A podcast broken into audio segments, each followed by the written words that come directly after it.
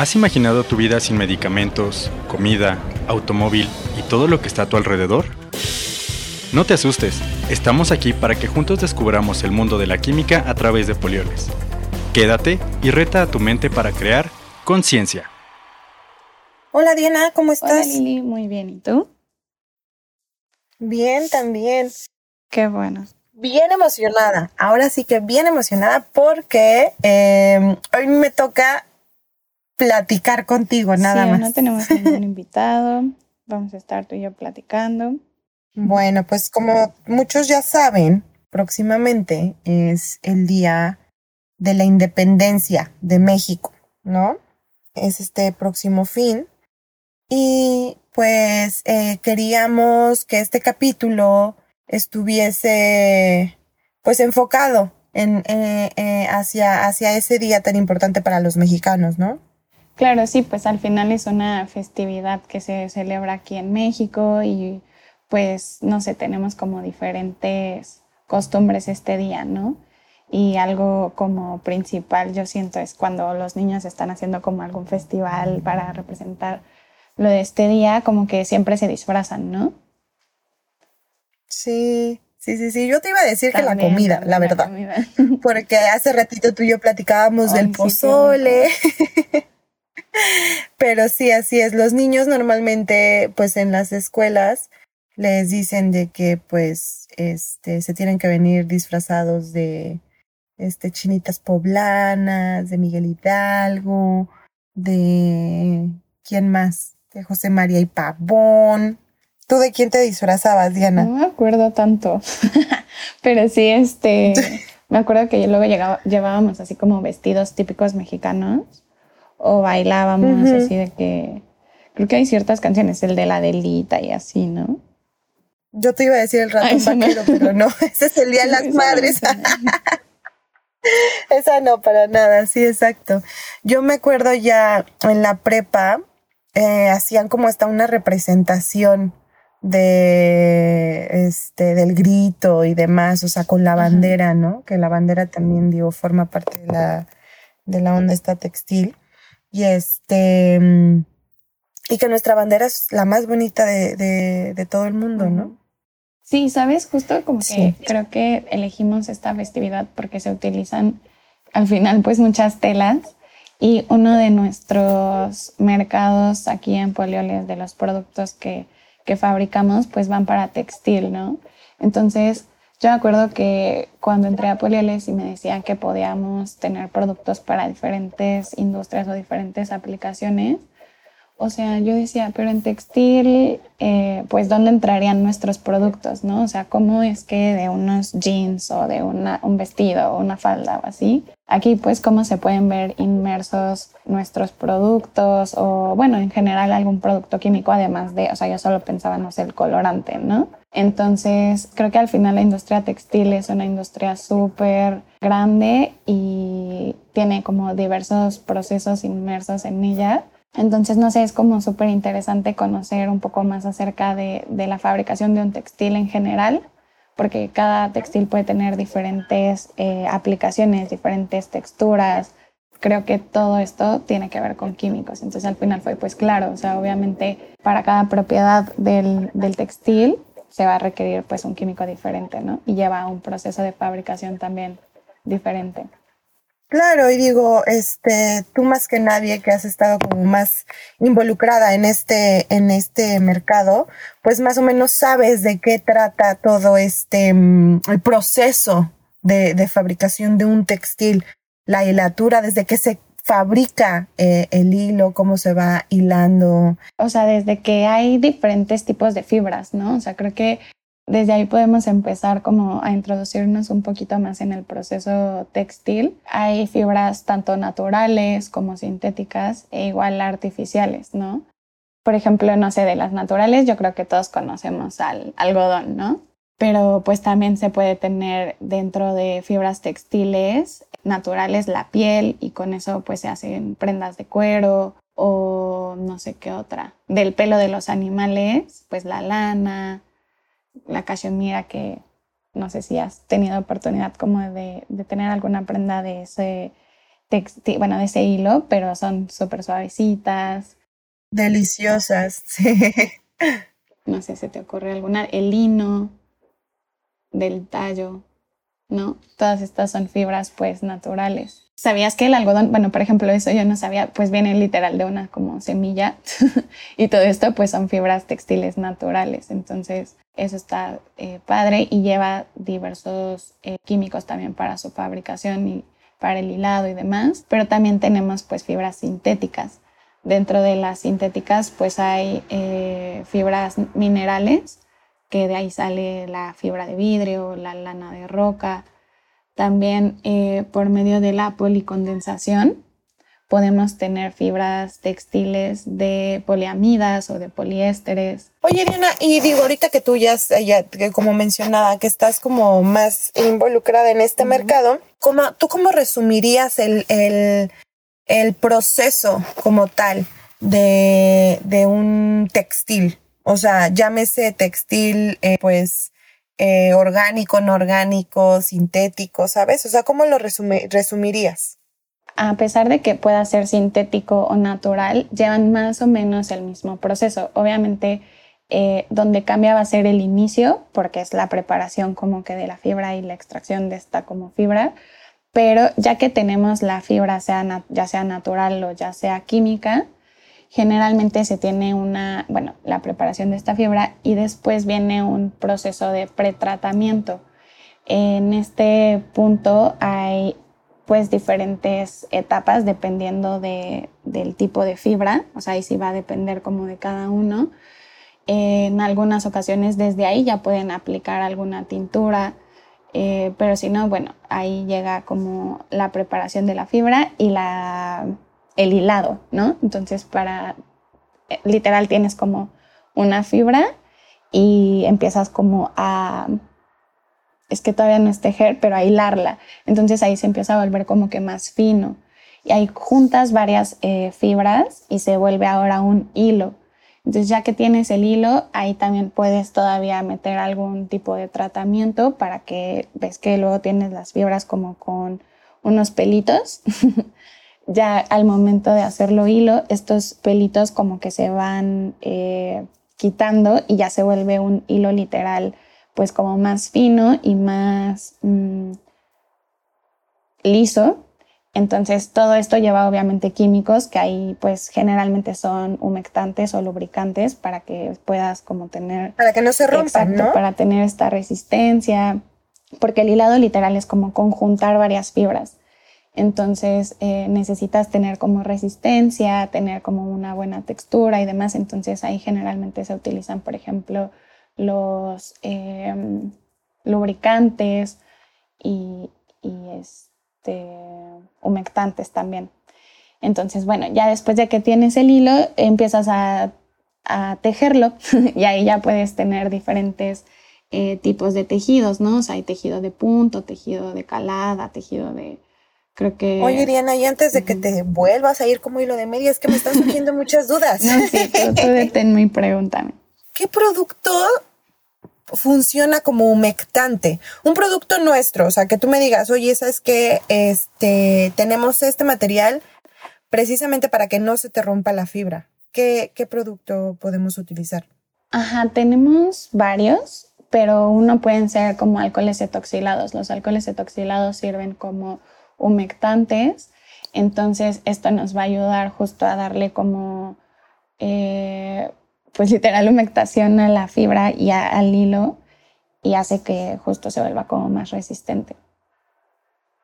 Pero sí, un ejemplo pueden ser los alcoholes etoxilados de diferentes cadenas. O sea, láuricos, oxo, tridecílicos, o sea, cualquier tipo de alcohol dependiendo de la fibra, me imagino. depender de la fibra. Buenísimo. Oye, Diana, y me surgió otra duda. Perdón por ser tan preguntona. Pero este, ahorita hablábamos de los humectantes, pero también mencionaste a los lubricantes. Son dos cosas diferentes. Em, ¿Qué hace un lubricante? Justamente hay productos que se pueden utilizar como humectantes y como lubricantes. Va a depender en la etapa en la que se utilice y pues el proceso, cantidades, eh, y demás, ¿no? Pero, por ejemplo, como lubricante podemos utilizar un bloque copolimérico Em, o pues sí, un bloque copolimérico y esto nos ayuda a darle pues esta como resistencia en el proceso de hilado son máquinas industriales pues muy grandes que pasan con fricción el hilo eh, o el tejido para volverlo hilo pasa por mucha fricción entonces imagínate cuando tú tienes un hilo y lo pasas como por algún como metal con tensión pues se puede romper no entonces, para eso necesitamos lubricantes para que esta fibra tenga eh, pues esta propiedad como de resbalarse fácil y entonces puede pasar por el, el metal o de lo que sea el, ¿cómo se dice? El equipo del hilado sin ningún problema. Entonces no genera tanta fricción y eso hace que no se rompa nuestro hilo. De acuerdo. O sea, y forzosamente necesitaríamos ambas, ambos, ¿no? Tanto el humectante como el lubricante. De hecho, o sea, en la industria para la fabricación de hilas con fibras sintéticas se utilizan siempre lubricantes, aproximadamente para la preparación de hilo como un 70% en la, en la formulación, pero también necesitas emulsificantes como un 10%, agentes antiestáticos alrededor de un 4%, por lo mismo de que se genera esta fricción necesitas agregar un agente antiestático, eh, inhibidores de corrosión y algunos otros aditivos, ¿no? Entonces sí es sumamente importante incluir en, este proceso un lubricante y como que el lubricante es para este proceso de, fricción, pero el humectante va más como a el, hilo, ¿no? Como la propiedad ya del hilo una vez que lo tienes preparado. No sé si me expliqué. O sea, no. que el lubricante. No. No, o sea, punto que el lubricante es más como para el proceso del hilado, para que tengas esta eh, fuerza y no se rompan tan fácil tus hilos. No se rompan. Es como más para el proceso. Pero el humectante va más como para el hilo como propiedad. Entonces ya una vez que tienes el hilo, para que esté como suavecito. Para, que, para los pelitos. Ajá, exacto, que para quitar pelitos, para hacerlo como más suavecito, para hacerlo flexible y una vez que, que lo tejas, te queda como pues más suave, ¿no? Si no tuvieras este humectante, el hilo pues te quedaría justo con pelitos y te quedaría pues un poco más rígido, con menos, menos suave. y obviamente a veces lo que se busca es tener esta suavidad en la tela final, entonces sí se necesitan humectantes para eso. Sí, totalmente. De acuerdo. Buenísimo. Oye, Diana, y ahorita también mencionabas algo, es que yo sí, de verdad, soy bien preguntona, pero mencionabas algo sobre el entintado. Y yo tengo entendido que pues se, utilizan también unas tinas, ¿no? Para precisamente pues eh, que, la fibra capte los, los, los tonos o los colores. ¿Qué nos puedes comentar sobre esa parte del, del, proceso? Porque creo que es yo creo que de lo más, es, es que toda esta parte de, de, los textiles es impresionante, pero a ver, ¿qué, qué nos, qué nos contarías de ello? Pues en cada proceso se tienen diferentes eh, productos químicos inmersos en ella, ¿no? Para darle, te digo, diferentes propiedades. Y pues justamente en las tinas que, que mencionas, como para entintados y demás, se utilizan tanto bloques copolímericos como agentes quelantes. Los agentes quelantes pues son secuestrantes de iones, entonces eso ayuda también a a que el color se fije y los bloques copoliméricos también pueden fungir como cierto tipo de antiespumante. Entonces, pues sí, se pueden utilizar estos dos productos, por ejemplo.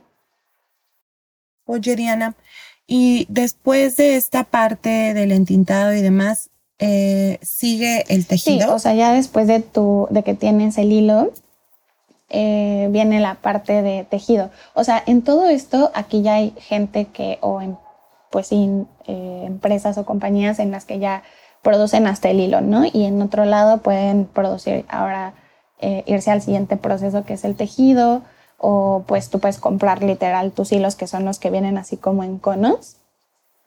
Ese es como el hilo, ¿no? Ahora para la fabricación o para hacer la producción de un eh, tejido, este, pues sí, seguiría ese proceso. O sea, después del hilado ahora viene el tejido.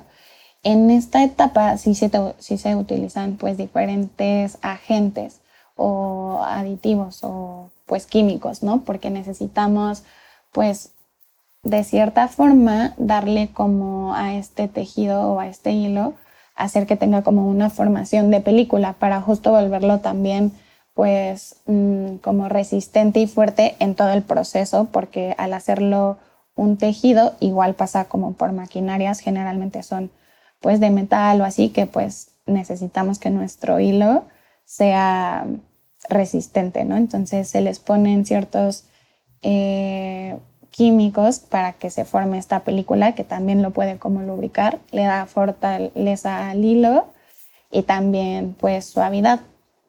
Entonces, eh, pues los, a esta parte de darle como formación de película, suavidad y fortalecimiento al hilo, se le conoce como agente de encolado. Y nosotros manejamos diferentes agentes de encolado, por ejemplo, eh, algunos dispersantes de poliacrilato o de policarboxilatos. Entonces, esos productos nosotros los manejamos y pues esto ayuda también como a mejorar la adhesión, eh, forma hilos suaves y flexibles y pues baja también la formación como de la vellosidad que mencionábamos, ¿no? Que se le puede hacer a los hilos entonces, si no queremos que estén presentes estas fibras como estos, pues sí, le podemos decir pequeños como bellos, este, podemos ponerle estos agentes de encolado para que eso no nos eh, salga tanto y eso hace también que la tela, pues, al ojo sea como más bonita, más lisa y obviamente pues más suave y flexible. Oh, ya. Yo recuerdo que estos productos también los utilizábamos en tratamiento de aguas cuando platicábamos con Normis, ¿no? O sea, que, ayudaban a dispersar. Sí, justamente tienen pues, diferentes aplicaciones, ¿no? Y en la industria textil pues se utilizarían como agentes de, encolado. Y también, ¿sabes? Es sumamente importante este proceso porque también nos va a ayudar a tener como, o sea, darle la propiedad al hilo para que tenga fuerte o alta penetración una vez que le eh, agreguemos, por ejemplo, tintes o colorantes. Eh, si nos saltamos esta parte, el hilo no va a retener ese tinte. Entonces es sumamente importante agregar este agente encolante para que pueda absorber o, tenga esta penetración del entintado si yo necesito una tela un poquito más brillosa, eh, ¿qué tendría que hacer? Ah, mira, pues va a depender de la fibra de, hilo que estemos pues manejando, pero supongamos, ¿no? Que estamos utilizando una fibra de algodón, pues necesita, se le dice eh, una etapa como de mercerización, que es también como de, se le da como un pretratamiento a esta fibra. Y eh, lo que se utilizan pueden ser surfactantes aniónicos esto hace que pues la fibra de algodón sea más lustrosa o brillante, da como una apariencia de seda y también permite que los tintes pues se fijen de manera más uniforme, porque es importante que el, el, color quede uniforme, ¿no? Imagínate tener una prenda rosa y que de repente en un lado sea un rosa más claro que en otro, como con manchas, pues la verdad lo que queremos es que quede uniforme y para eso también se pueden utilizar este tipo de surfactantes aniónicos. O sea, es un efecto más satinado. Exacto. Y también pues presenta buenas características humectantes, entonces ayuda a que sea también pues más, bueno, que sí, la fibra esté como más humectada. De acuerdo. Pero mira, yo ahorita se me viene a la mente eh, de que cuando hacíamos playeras tie-dye, ¿sabes? Y dice, ¿no? O sea, el producto te dice de que pues tienes que amarrarlo y acomodarlo como tú quieras y ponerle la tinta o bueno, el, colorante y demás. Te sugiere que enjuagues la, prenda, ¿no? O sea, antes de que te la pongas. o sea, que se seque y que te la, o sea, que la enjuagues. Para la parte textil, yo, o sea, en general, yo me imagino que es igual, ¿no? Sí, también, bueno, se tiene que enjuagar la tela una vez que, que pones el tinte y para esto también se necesitan pues ciertos químicos que se llaman pues agentes, no sé, de lavado y son agentes desengrasantes, entonces estos eliminan las impurezas que se pueden encontrar en los materiales textiles, ya sea pues aceites o ceras como pues naturales, ¿no? De la tela o bueno, de la fibra per se, por ejemplo, las de algodón y lana pues pueden tener ahí algunas eh, algunos aceites o ceras que son naturales de, estos. o pues también en las fibras sintéticas se tienen ciertos aceites que se añadieron en el proceso de la fabricación de, la fibra, ¿no? Entonces tenemos que enjuagar y lavar y para esto se utilizan pues agentes de lavado. Esto se hace generalmente antes del teñido pues como final para garantizar una humectación que sea uniforme. Voy a dar como algunos ejemplos ¿no? de los agentes de lavado que se pueden utilizar. Pueden ser surfactantes aniónicos o surfactantes no iónicos, dependiendo ahí pues de tu proceso, ¿no? Pero aniónicos, por ejemplo, están los esteres fosfatados. Y en los no iónicos, pues entran algunos antiespumantes o, o agentes de baja espuma. Aquí pueden entrar también los bloques copoliméricos o algunos alcoholes eh, etoxilados. Y esto ayuda para justamente tener una mejor detergencia y pues hace que el lavado sea más fácil. Y también dentro de los agentes de lavado, además de los surfactantes, se pueden, o bueno, se deben utilizar dispersantes y agentes quelantes. Los dispersantes pueden ser los policarboxilatos, que sirven pues para la dispersión de las sustancias insolubles orgánicas o inorgánicas y también previenen eh, sales o escamas en la maquinaria. Entonces para eso se necesitan utilizar estos dispersantes y también los agentes quelantes que hacen pues no sé como una reducción en la dureza del agua y a la tela también le da como propiedades tipo libres de fósforo o hay algunos agentes quelantes que son que manejamos, bueno, uno en especial que es biodegradable, entonces aquí también sirve eh, utilizarlo para eso. Órale, Diana, qué interesante. O sea, es que como me, impresiona la versatilidad de, de, estos productos, ¿no? O sea, cómo pueden estar en, en diferentes mercados y en diferentes partes del proceso. O sea, porque en este sentido estuviesen, estuvieron ahorita en el entintado, en el lavado y demás, ¿no? Pero, ¿y después qué sigue? O sea, ahorita ya terminamos, ya, ya la, prenda ya está lista para que empiecen a hacer la playera, el pantalón de mezclilla, no sé qué. No, pues ahí en la etapa como que apenas tenemos el tejido como de los hilos, ¿no? Entonces viene la etapa ahora de terminado. Entonces, en esta etapa se vuelven a utilizar diferentes productos que pueden fungir como agentes desengrasantes. Aquí también eh, para darle como pues todavía más humectación. Si te fijas, como que en cada etapa se necesita dar esta humectación porque pues el hilo al final nosotros queremos que quede suave, ¿no? Y, y sin vellosidad. Entonces es sumamente importante en cada etapa por el manejo que va teniendo el, el hilo o la prenda, es necesario pues seguir humectando, ¿no? Entonces, eh, aquí los agentes desengrasantes también tienen que tener esta función de humectación y de control de espuma. También se agregan agentes humectantes para dar justamente esta humectación dinámica, un poder pues penetrante para cualquier otra eh, etapa o proceso que requiera. Todo esto también pues se maneja como agua, jabones y demás, se necesita tener un control de espuma. Entonces tenemos productos que son libres de silicón. Aquí entran también pues algunos bloques copoliméricos y... Bloques, Ajá, entonces aquí está perfecto y justo nos sirven para pues controlar la espuma y tener mejor detergencia. Pero en todo este proceso pues también se necesita tener un agente dispersante por los químicos o el color que tiene y demás.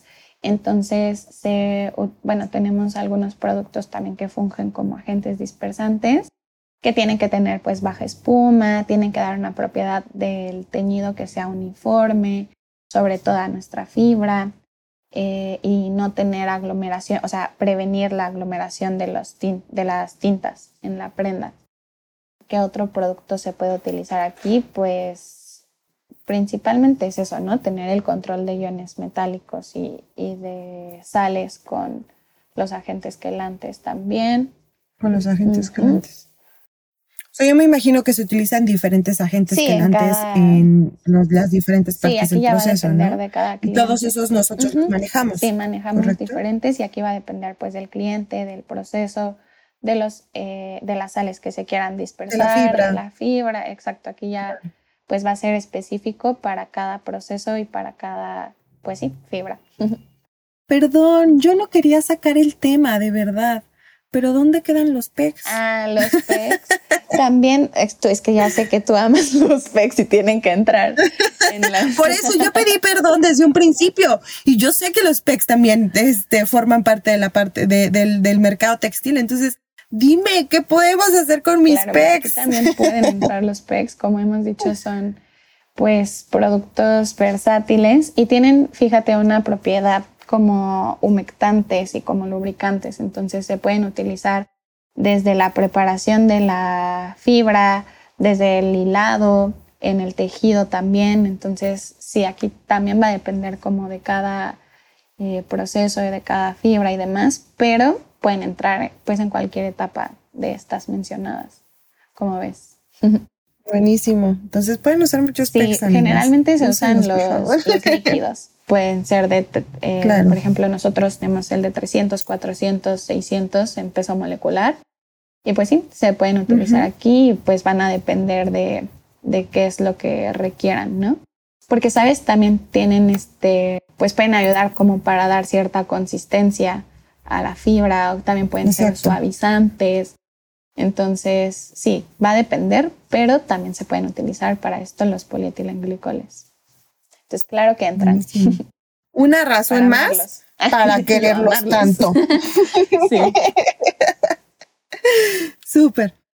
Gracias por esta info, Diana. Eh, creo que, mm, o sea, me, yo, yo recalco que los mercados y, y, en especial este es como muy bonito, o sea, porque es como pues cómo, cómo va desde cero, ¿no? O sea, cómo se, cómo desde, pues una semilla, hablando del algodón, ¿no? O sea, cómo se, se, se crea la fibra.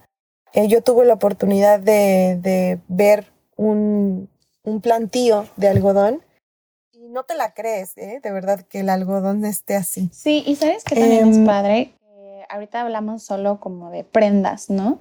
pero al final es lo mismo para, y si te fijas, todo tiene algo textil. o sea, el auto, todos los revestimientos y demás, pues son textiles. En la casa, pues la cama, sillones, las, ¿cómo se llaman? Las ventanas, las persianas. O sea, de verdad estamos llenos de, de textil, ¿no? de textil. No nada más es para prendas. Y obviamente cada uno va a tener diferentes eh, propiedades, ¿no? O sea, si queremos que sea más resistente, menos suave, más terso, o sea, ahí pues va a depender. Y en cada proceso, pues se necesitan diferentes eh, productos químicos dentro de ellos, ¿no? Para darles estas propiedades. Pero pues sí, aquí va a depender de cada cliente, de la tela final que requieran, entonces ahí se pueden acercar con nosotros para ofrecerles la mejor opción, ¿no? Para su proceso. Y digo, ahorita también mencionabas este un, un pues surfactante que es amigable con el ambiente, o sea, saber que pues también este mercado está involucrado en, en el cuidado de, del entorno, del medio ambiente como tal. Y pues tener en cuenta esta parte, ¿no? O sea, que, que, el, que la industria textil pues también está preocupada en ese sentido. Sí, sí, o sea, tratar siempre como de buscar, como hemos mencionado en otros episodios, ¿no? De tener esta conciencia y pues nosotros también como consumidor final estamos, bueno, somos responsables también de cuidar el medio ambiente, ¿no? Entonces, ahí como estabas comentando, eh, pues el tener conciencia de, de las compras que hacemos, de la ropa que tenemos, de pues sí, cómo podemos hacer para ayudar como a nuestro ambiente, ¿no? Al medio ambiente. Y bueno, Diana, pues nada más que agradecerte estar una vez más conmigo, estando juntas allá. En nuestro proyecto. Digo, porque pues no nos quedaba de otra casi, casi, ¿no? No, no es cierto, no es cierto, porque estábamos esperando mucho este capítulo, porque además de que nos gusta comer cosas mexicanas, sí este, pues ya lo dijimos, este es un mercado bien, bien padre, eh, pues lleno de, ya nos dimos cuenta de que pues está repleto, ¿no? Desde inicio a fin con, con productos de polioles. exacto. ¿No? No, pues gracias a ti. Yo creo que está padre que pues siempre tenemos invitados, pero pues también aprovecharnos, aprovechar el conocimiento el uno de la otra, ¿no? Entonces en el en un episodio próximamente espero ahora yo entrevistarte a ti ah, y preguntarte sobre nuestro mercado. Pues bueno, gracias Lili una vez más por estar aquí. Un gusto, Diana. Estamos aquí para que juntos creemos conciencia.